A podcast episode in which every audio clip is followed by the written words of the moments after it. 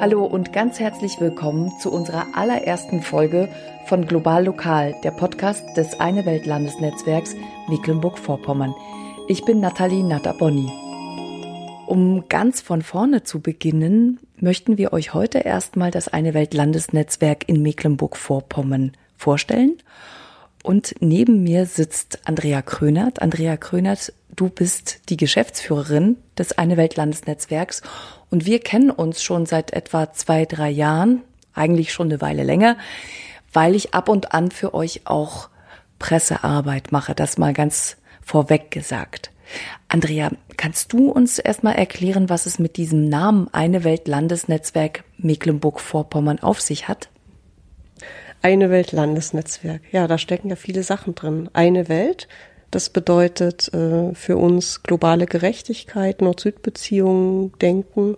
Das ist also die eine Welt zu denken. Und Landesnetzwerk bedeutet, wir sind für das Land Mecklenburg-Vorpommern ein, ein Netzwerk.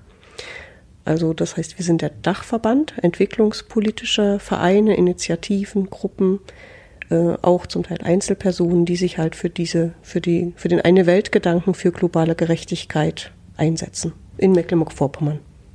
Genau, und da ist ja dieses Mecklenburg-Vorpommern schon in eurem Namen drin. Heißt es, es gibt solche Landesnetzwerke auch in anderen Bundesländern? Also es gibt eine Weltnetzwerke oder Landesnetzwerke in allen Bundesländern.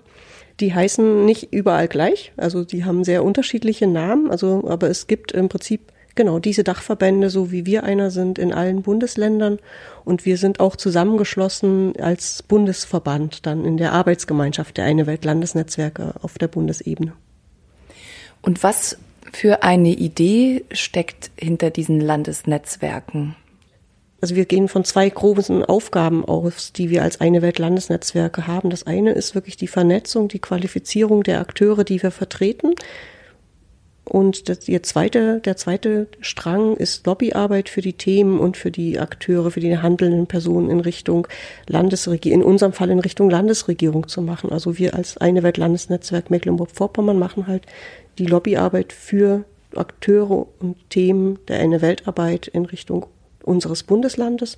Die anderen Landesnetzwerke machen das für ihre Bundesländer und unser Dachverband macht diese Arbeit für die auf der Bundesebene.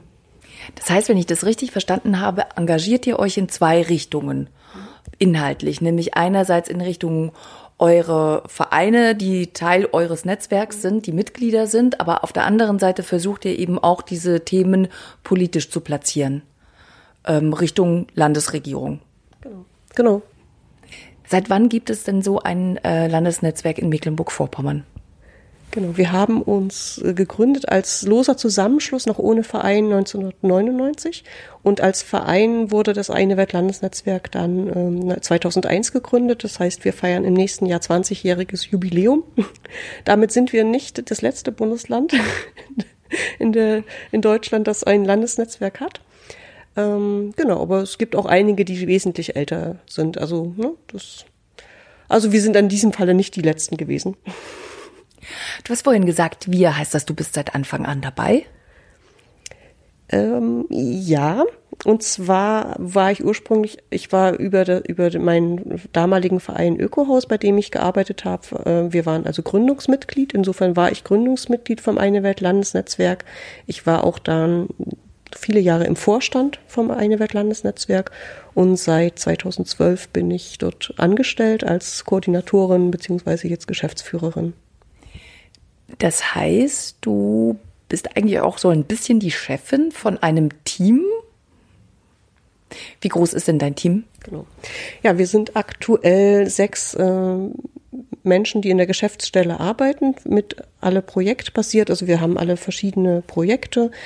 Ähm, genau, dann haben wir, organisieren wir noch das, das eine Weltpromotorinnenprogramm. Da sind äh, insgesamt acht junge Menschen in verschiedenen Vereinen in ganz Mecklenburg-Vorpommern angestellt. Und natürlich, äh, wir sind ja ein Dachverband. Wir haben insgesamt 53 Mitglieder aktuell. Und äh, genau, das ist ja auch nochmal so ein Team. Also es gibt so ganz, ganz unterschiedlich und viele äh, Teams, die wir organisieren. Sehr, äh, auch sehr viel ehrenamtliches Engagement ist dabei. Und Und letztlich die Hauptamtlichen sind allermeistens, also es sind fast immer äh, projektbasierte Stellen.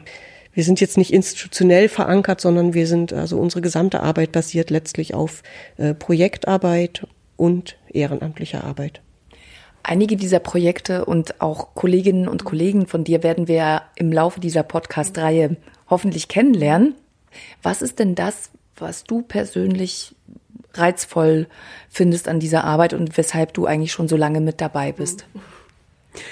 Ja, da möchte ich am liebsten noch mal ein bisschen ausholen. Also das Mach doch. ja, also ich ähm, ich habe Lateinamerika-Wissenschaften studiert hier in Rostock und das war in meinen, also ich war als junger Mensch halt immer schon interessiert an an dem, was auf der Welt passiert, was in anderen Ländern passiert. Ich wollte, ich war so ganz, ich war also entwicklungspolitisch schon immer äh, interessiert und hat sich dann kulminiert in diesem Studium Lateinamerika-Wissenschaften. Ich hatte dann während des Studiums und auch danach war ich mehrfach im Ausland, in, vornehmlich in Mittelamerika, habe dort in Projekten mitgearbeitet. Also das war halt das, was mich immer interessiert und gereizt hat und kam aber dann zu der Erkenntnis, dass wir eine globale Gerechtigkeit eigentlich nur schaffen, wenn wir unser Leben, unseren Konsum, unseren Lebensstil, unsere Wirtschaftsweise auch hier im sogenannten globalen Norden verändern. Und äh, ja, für diese Veränderungen zu streiten, das war dann äh, mein, Ziel. Und ich habe gedacht, ich muss nicht im Ausland irgendwie äh, so als, wie heißt es immer so schön klassisch, Entwicklungshelferin irgendwo hingehen und meine Gedanken irgendwo hinbringen, sondern hier vor Ort, in dem Land, in dem ich geboren bin, kann ich für Veränderungen streiten, die für globale Gerechtigkeit äh, da sind. Und das, äh, ja, das hat dann dazu geführt, dass ich nach meinem Studium äh, meine erste Arbeitsstelle beim Ökohaus begonnen habe dort äh, ein Projekt mit aufgebaut habe, ein Multiplikatorinnenprojekt, in dem wir halt immer äh, Studierende noch weitergebildet haben, dass sie äh, Projekttage mit Schulklassen durchführen können, dass sie andere Veranstaltungen durchführen können und das immer mit dem Gedanken, äh, wie hängen uns, wie hängt unser Leben, unsere Wirtschaftsweise mit dem globalen Süden zusammen. Wenn du jetzt so einen langen Zeitraum überblicken kannst, ne, was äh, die Arbeit in diesem ähm, in diesem Segment äh, bedeutet. Wie hat sich die Akzeptanz dieser Arbeit hierzulande verändert? Ich finde schon, dass wir in dem Bereich eine Weltarbeit, Nachhaltigkeitsarbeit, das für mich sehr zusammengehört. Ähm, also Nachhaltigkeit heißt ja Umwelt und Entwicklung wirklich zusammenzudenken für mich. Da ist ein groß, ist ein Bewusstseinsveränderung, ein Sprung passiert in den letzten 20, 25, 30 Jahren, die ich überblicken kann. Ähm, also es gibt ein viel höheres Bewusstsein. Ich mache das zum Beispiel mal an dem Beispiel fairer Handel fest. Fairer Handel in den 70er, 80er Jahren im Westdeutschland, äh, im Osten gab es das ja noch gar nicht, in Westdeutschland entstanden halt die ersten eine Weltinitiativen, hießen damals noch dritte Weltläden und äh, waren meistens in, versteckt im Bereich der Kirche irgendwo angesiedelt. Und aus dieser Bewegung, die damals so wichtig war, ist jetzt mittlerweile eine Fairtrade-Bewegung entstanden und äh, Elisabeth ist ja die Fairtrade-Koordinatorin von Rostock. Also es gibt, äh, es ist im Mainstream der Gesellschaft angekommen. Natürlich, und das ist immer, wir müssen da weiter aufpassen, dass es nicht verwischt und kein Greenwashing wird, dass nicht äh, jemand nur einfach das als Marketing benutzt, äh, sondern dass wirklich ähm, eine Veränderung damit passiert. Aber das ist so ein, so ein Beispiel für Veränderungen, wie aus kleinen Initiativen, die anfangs belächelt werden, irgendwann eine Bewegung entsteht, die auch in, den, in die Gesellschaft hineinwirkt und für Veränderungen eintritt. Insofern sage ich ja, unsere Arbeit hat, unsere im Sinne von der Arbeit der Eine Welt-Initiativen bundesweit, europaweit hat gewirkt und ist aber noch lange nicht äh, da, wo ich sie gerne hätte. Also mir geht es alles noch viel zu langsam.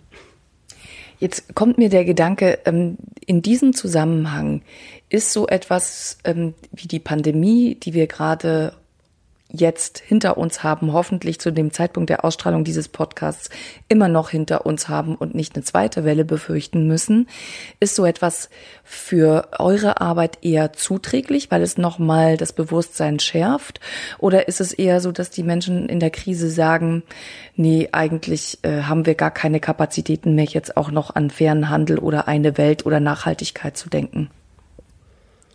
Ja, es ist eigentlich genau das Spannungsfeld, das du beschreibst. Ähm, ich persönlich denke, die, die Pandemie, die Corona-Krise hat, äh, ist wie ein Brennglas nochmal auf äh, die Welt. Und äh, wenn wir wir haben ja sehr viele unsere oder unsere Mitglieder haben Partner im globalen Süden und letztlich sind die Menschen im globalen Süden massiv betroffen und es gibt ja teilweise Berichte auch aus Indien, aus Südafrika, ähm, bis in die Mainstream-Medien hinein.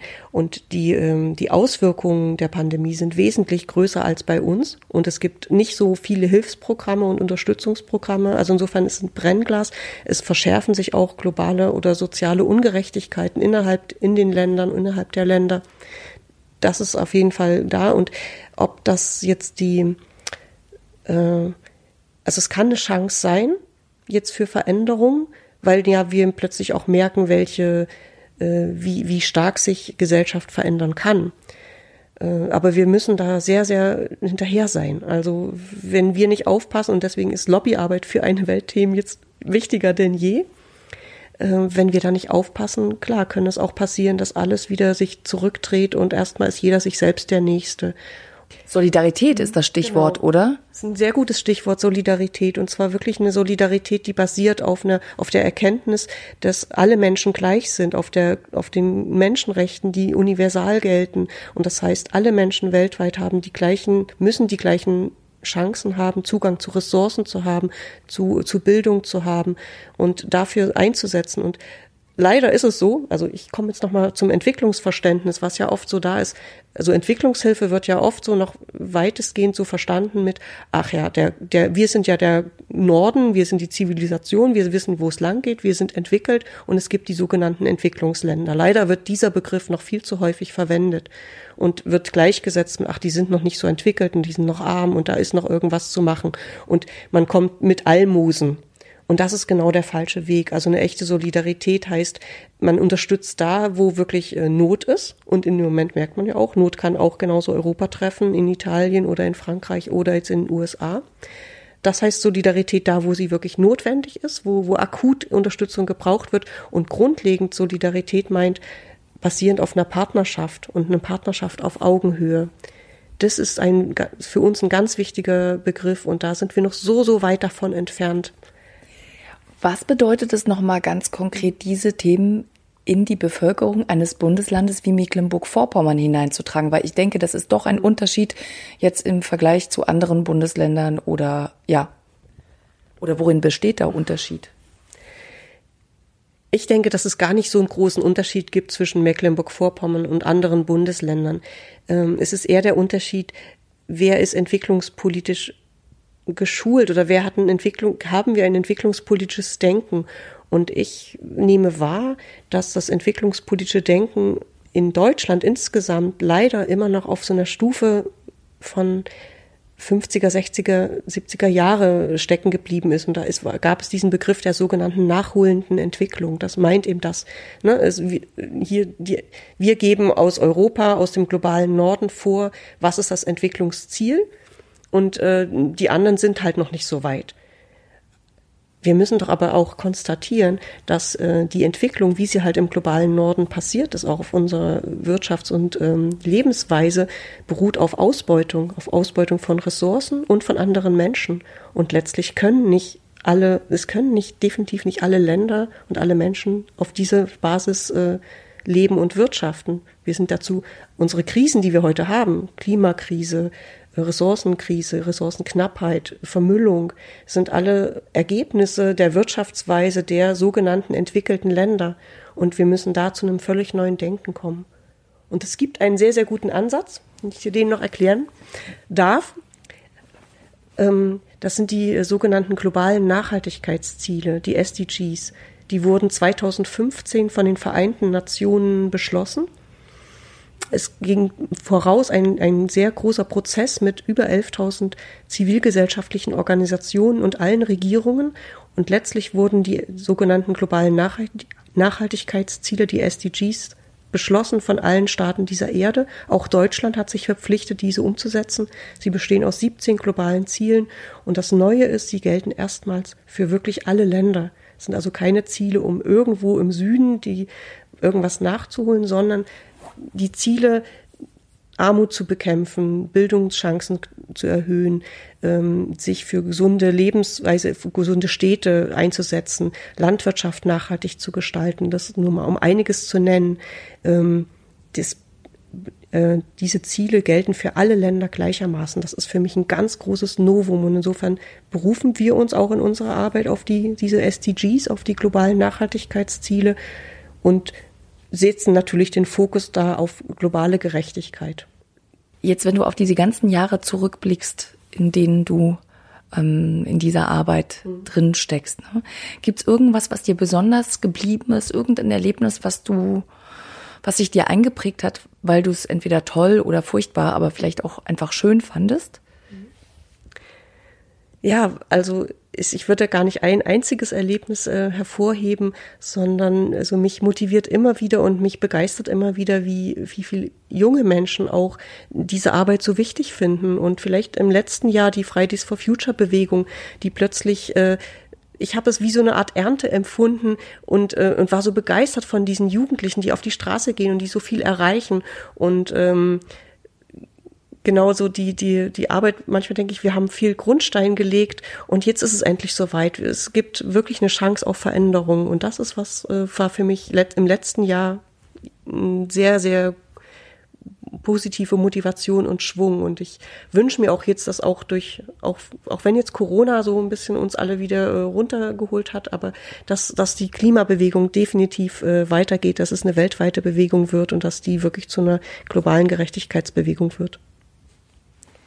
Was sind denn so, wenn wir jetzt noch mal kurz äh, in die Zukunft blicken, auf dieses Jahr, aber vielleicht auch noch mal auf nächstes Jahr 2021 sind Landtagswahlen. Was sind so die Ziele, die du für das Landesnetzwerk in Mecklenburg-Vorpommern siehst? Ja, wir erarbeiten ganz im Moment unser Positionspapier oder wir überarbeiten das neu, unser Positionspapier und wollen das auch in Hinblick auf die Landtagswahl mit sechs bis acht Positionen, äh, die wir ganz konkret untersetzen, welche Forderungen wir an die Landesregierung haben als eine Weltinitiativen und als eine Weltlandesnetzwerk und was wir dann an die Parteien und an die zukünftige Landesregierung auch stellen unter anderem, ich nenne es mal, eine Nachhaltigkeitsstrategie für das Bundesland aufzustellen auf der Basis der globalen Nachhaltigkeitsziele, aber auch äh, die Politik, zum Beispiel die Landwirtschaftspolitik so umzubauen, dass sie äh, einer globalen Gerechtigkeit nachkommt. Und da haben wir auch eine Mitarbeiterin, äh, Kaike Brandt, die zu diesem Thema äh, gerade ak aktuell arbeitet. Das sind so ganz äh, wichtige Sachen auch für nächstes Jahr. Und natürlich werden wir unsere äh, Veranstaltungsreihe Weltwechsel weiterführen. Das ist ja so ein bisschen wie das Herzstück unserer Arbeit auch, weil wir dort nochmal weit über unsere Mitgliedschaft hinaus äh, Gruppen, Initiativen, Verbände, Volkshochschulen, Kinos einbinden und eine gemeinsame, eine landesweite Veranstaltungsreihe jedes Jahr im November äh, organisieren mit äh, mittlerweile um die 80 Veranstaltungen in 20 Orten. Du hattest ja vorhin gesagt, was ist so toll, das ist so toll, dass es also immer wieder auch Gruppen gibt, äh, die in Beutzenburg, in äh, Röbel oder in Anklam oder in Penzlin sagen, wir wollen auch eine Veranstaltung machen, wir wollen auch Teil von Weltwechsel sein, wir wollen dort mitmachen. Sehr schön, Andrea. Ich denke, das war es erstmal. Jetzt würde ich mich ähm, mit Elisabeth nochmal unterhalten und mit ihr gehe ich dann in einen Rostocker Laden. Gut, ich danke dir sehr. Ja, danke dir, Nathalie. Elisabeth, wir stehen jetzt im Bahnsdorfer Weg vor einem Geschäft. Was ist denn das für ein Geschäft, bitte? Das ist ein Fair Fashion Store und gleichzeitig auch vegan und ökologisch. Der vereint quasi alles, was wir ziemlich gut finden. Genau, du bist hier für Rostock die Fair Trade Koordinatorin des Eine Welt Landesnetzwerkes dort angestellt, ist das richtig? Genau, das ist korrekt. Also fairer Handel in und um Rostock, das ist so mein tägliches Geschäft. Was ist denn das für eine Bewegung? Oder kann man sagen, dass das eine Bewegung ist, die Fairtrade-Städte, zu denen ja jetzt auch Rostock gehört oder schon länger? Kampagne ist, glaube ich, das ganz treffende Wort dafür. Das gibt es genau wie bundesweit Städte, Schulen, Hochschulen.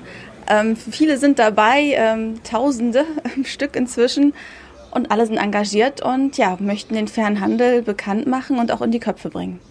Und du kannst uns bestimmt nachher noch ein paar Details dazu sagen, was so die Auflagen sind oder ob es da Auflagen gibt, um als Fairtrade-Stadt in diese Kampagne mit aufgenommen zu werden. Ja, das kann ich sehr gerne machen. Super. Dann gehen wir jetzt mal zusammen rein und besuchen wen? Wie heißt der Inhaber des Geschäfts bitte? Das ist Dan, den wir jetzt besuchen und äh, ich glaube, der freut sich schon auf uns. Okay. Hallo, hallo. Hallo Stan. Hi, willkommen. Schön, dass ihr da seid. So, seit wann gibt es euch denn hier am Bahnsdorfer Weg? Wir sind jetzt seit einem Jahr ungefähr hier. Kannst du bitte noch mal was zum Namen sagen? Oikos Fairtrade Revolution steht da hinter dir auf einem grün-weißen Leuchtkasten. Genau, ja, der, der Oikos äh, ist ja aus dem Altgriechischen entlehnt und ist der gemeinsame Wortstamm von Ökonomie und Ökologie. Das äh, fand ich so schön, das hat mich so abgeholt und äh, seitdem ich das kannte, seitdem ich wusste, dass es dieses Wort gibt, war für mich völlig klar, das ist mein Konzept. Genau das will ich, genau da will ich hin, da will ich für stehen. Was verkaufst du hier? Ja, wir verkaufen nachhaltige Mode. Na, also von der Unterwäsche äh, bis zur Wetterjacke haben wir für Damen und Herren alles dabei. Die Kinder sind noch eine kleine Baustelle, da werden wir öfter nach gefragt. Da äh, kommen wir leider nicht so schnell dazu. Äh, Gerade im Moment ist natürlich der Sortimentsaufbau ein bisschen schwierig gestaltet. Also wir haben da so ein bisschen Geschwindigkeitsverluste, wenn ich das jetzt mal so sagen darf. Wir sind insgesamt sehr zufrieden. Es läuft äh, jetzt so nach neuesten Umständen dem Plan entsprechend. Also das ist alles okay soweit. Es gibt aber natürlich noch Perspektiven, die wir gerne noch umsetzen wollen. Ach ja, Mensch, ich bekomme gerade Handzeichen. Von Elisabeth, ne? Ja, von Elisabeth, genau. Ja, wir haben natürlich auch vegane Schuhe, ganz klar. Also zweites äh, großes Standbein bei uns im äh, Sortiment. Also Schuhe äh, sind wir absolut lederfrei, auch aus nachhaltigen Materialien. Also geht von Kork bis äh, Pinatex. Das ist äh, eine ganz interessante Faser, wird aus äh, Ananasblättern gewonnen und äh, dann natürlich aus äh, Hanf und Biobaumwolle. Ne, die Sohlen, die Sohlen sogar, das ist äh, noch besonderer Punkt, äh, wenn die nämlich aus Naturkautschuk sind, dann gibt's kein Mikroplastik, was sich beim Laufen abreiben könnte. Ganz besonderer Charme, finde ich. Spannend. Was bedeutet denn die Zusammenarbeit ähm, mit Elisabeth Müser für dich? Oder was ist das für eine Zusammenarbeit? Oder arbeitet ihr überhaupt zusammen? Ja, also wir äh, sprechen uns schon öfter. Ne? Also es, es ist ein loser Verbund, möchte ich im Augenblick sagen. Wir hatten äh, auch schon Veranstaltungen anberaumt, äh, äh, weisen uns gegenseitig auch mal Termine äh, zu oder darauf hin. Von Elisabeth, da kriege ich halt viel äh, Input zurück, sag ich mal, was äh, mir auch die äh, Terminkoordination ein bisschen leichter macht. Na, also ich äh, krieg dann so Veranstaltungshinweise und hier ist interessant und, und da äh, schau dir das mal an und so. Man kann nicht immer alles eins zu eins umsetzen, aber ich finde, äh, dadurch, dass wir uns ja auch mehr oder weniger als Ansprechpartner zur Verfügung stehen, also ich äh, sehe da schon einen Profit in der Sache. Was sind das für Termine, Elisabeth, die du dann Stan weiterreichst oder weitergibst? Ähm, es geht meistens um Veranstaltungen, die den Fernhandel betreffen. Aber jetzt zum Beispiel auch, wenn wir Kooperationspartner brauchen, das war mal eine Idee, die ist noch nicht umgesetzt worden für eine Modenschau. Wir wollten eine faire Modenschau veranstalten. Die Idee bleibt hoffentlich weiter bestehen. Und äh, genau, und dann ist natürlich super, wenn wir hier auch für Fashion Stores in Rostock haben, mit denen wir das dann auch kooperativ umsetzen können. Stan, du möchtest was sagen? Ja, na, auf den Klimaaktionstag zum Beispiel, äh, da hattest du uns darauf hingewiesen, da konnten wir tatsächlich auch eine kleine Modenschau umsetzen. Dann hatten wir ja gesprochen über den Fairtrade-Bereich äh, in der Hansesale. Äh, fällt ja dieses Jahr leider, äh, findet ja so nicht statt äh, wie gedacht. Ne? Und äh, wenn auf Landesebene irgendwie Termine äh, vakant werden, dann äh, schickt Ellie mir die. Also das finde ich super. Das heißt, als Fairtrade-Koordinatorin hast du diesen ganzen Verbund an Fairtrade-Städten, mit denen du im Kontakt bist? Oder wie kann ich mir das vorstellen, so in der täglichen Arbeit? Da gibt es jetzt ganz viele Ebenen. Einmal Rostock selbst, das ist halt, ja, das ist eine Kooperation, das sind Kontakte, die wir pflegen. Und wenn wir wissen, okay, hier steht etwas an, wen könnte man ansprechen, wer wäre geeignet? Ähm, zum anderen dann die Bundeslandebene. Da sind wir jetzt ja nun einige Fairtrade-Städte schon und auch äh, Schulen haben wir schon einige im Bundesland. Kannst du bitte ein paar aufzählen, außer Rostock, damit es nicht so Rostock-zentriert ist? Ich zähle sie dir gerne alle auf. Ähm, Schwerin war Nummer zwei. Dann kam ähm, Greifswald und Parchim und Zinnowitz als Gemeinde ist jetzt die Nummer fünf. Genau, und wir arbeiten jetzt gerade auch mit Güstrow zusammen. Das soll bitte unsere Nummer sechs werden. Wenn nicht noch jemand äh, schneller ist, auch da bin ich sehr aufgeschlossen für. Das heißt, du prüfst dann auch, wenn eine Stadt sich bewirbt oder sagt, wir möchten das gerne, du prüfst dann auch, ähm, erfüllen die die Kriterien? Also die richtige Prüfung selbst wird von Fairtrade Deutschland durchgeführt. Die sind ja auch die, die Kampagne innehaben. Aber ich unterstütze und berate auf jeden Fall. Also was kann beachtet werden, wenn Fragen aufkommen, ganz oft auch zur Finanzierung zum Beispiel, bin ich auch Ansprechpartnerin und kann da Unterstützung geben. Wie viele ähm, Läden haben wir denn zum Beispiel in Rostock, die lose in diesem Verbund drin sind oder die äh, mitmachen? Also es sind ja nicht alle, ne? Also oder? Oder wie funktioniert das? Bezieht sich das jetzt auf Kleidung oder auf mehrere Sortimente? Ja, auf mehrere Sortimente. Also die meisten Geschäfte, auch die konventionellen natürlich, haben immer wieder ähm, fair gehandelte Produkte, ökologische Produkte in ihrem Sortiment. Das heißt, selbst im, im Galeria Kaufhof kann man solche Produkte auch finden. So rein wirklich auf Nachhaltigkeit ausgerichtet sind es nur wenige Geschäfte. An Kleidung sind mir in Rostock zum Beispiel nur zwei bekannt. Ähm, Stans zweiter Laden dann mit zweieinhalb. Stan, du hast noch einen zweiten Laden. Wo ist denn der? Ja, das äh, ist ein kleiner Geheimtipp in der Eselfürder Straße. Das ist äh, mitten in der Innenstadt und das ist der Talisman Alternativshop. Dort äh, haben wir halt auch einige, das ist ein gemischtes Sortiment, äh, muss man so sagen. Äh, da sind allerdings unsere Produzenten halt auch auf dem Weg und haben jetzt auch zum Teil GOTS-Zertifizierungen, zum Teil Fairware dabei. Ja, das ist ein Teil in der Innenstadt. Zwei Läden, zweieinhalb Läden, das ist ja recht wenig für doch so eine große Stadt im, im Bekleidungssortiment. Ähm, ist das, spürst du, dass das eine Marktlücke ist? Wir spüren schon, äh, dass einiges im Entstehen ist.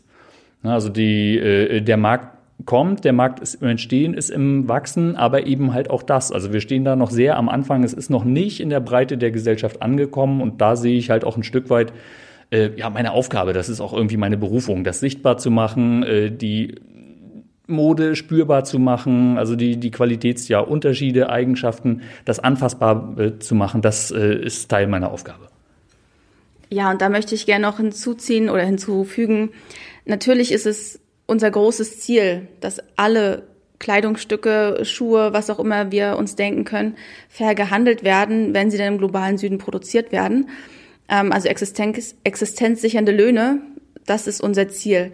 Aber gleichzeitig ist es auch ein Mix. Also das wollen wir nicht eins zu eins ersetzen, was es jetzt an Kleidung gibt und dann genauso viele Geschäfte auch fair gehandelt haben, sondern wir wollen auch ein, ein nachhaltiges Denken natürlich erreichen. Das heißt, muss ich mir pro Jahr, ich glaube im Durchschnitt liegt der Deutschland, äh, der Durchschnitt liegt in Deutschland bei 60 Kleidungsstücken, neuen Kleidungsstücken pro Jahr. Muss ich mir die wirklich kaufen? Ist das wirklich relevant für meinen Alltag, für mein Leben? Brauche ich das?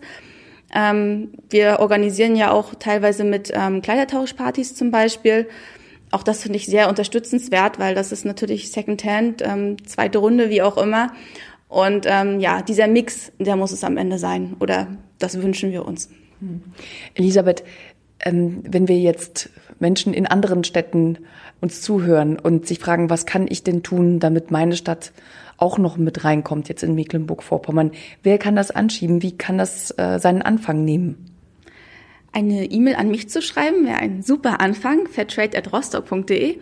Wie gesagt, ich bin auch im ganzen Bundesland aktiv. Ähm, ansonsten braucht es immer ja natürlich äh, Leute, die Lust darauf haben, die sich die Zeit dafür nehmen möchten. Und das kann sowohl in der Kommunalpolitik passieren, das kann aber auch im Ehrenamt Zivilgesellschaft passieren. Also das ist wirklich ganz divers und bislang auch trotzdem erfolgreich. Und dann muss man ja irgendwie auch nach dem, du hast es ja vorhin auch gesagt, nach dem Nutzen fragen, also was hat eine Stadt davon, wenn sie ähm, diese Prüfung äh, erfolgreich bestanden hat und sich Fairtrade-Stadt nennen kann? Es gibt den Titel, es gibt auch noch deutschlandweite Unterstützung dafür, sei es monetär oder auch ideell. Und ähm, also ich sehe es eigentlich als Grundprinzip der Verantwortung, sich dafür stark zu machen, beziehungsweise es in den Alltag zu integrieren. Und diese Kampagne ist ein tolles Vehikel, um genau das zu schaffen. Gibt es sowas ähnliches? Ich habe ein bisschen gegoogelt, auch in anderen Ländern? Ja, das ist ursprünglich eine britische Kampagne und das ist global gesehen quasi sehr erfolgreich. So, Stan, danke vielmals, dass wir bei dir sein durften. Ja, sehr gerne, selbstverständlich. Schön, dass ihr da wart. Freue mich, vielen Dank. Wir kommen wieder. Bis ganz bald. Privat auf jeden Fall, ja. Bis dahin. Tschüss. Tschüss. So, Das war die allererste Folge von unserem Podcast Global Lokal. Ich danke euch und Ihnen fürs Zuhören und in Folge 2 geht es dann um die Landwirtschaft, ganz speziell um den Weizen aus Mecklenburg-Vorpommern und seine Reise um die Welt. Tschüss und hoffentlich bis demnächst, sagt Nathalie Nat Abonni.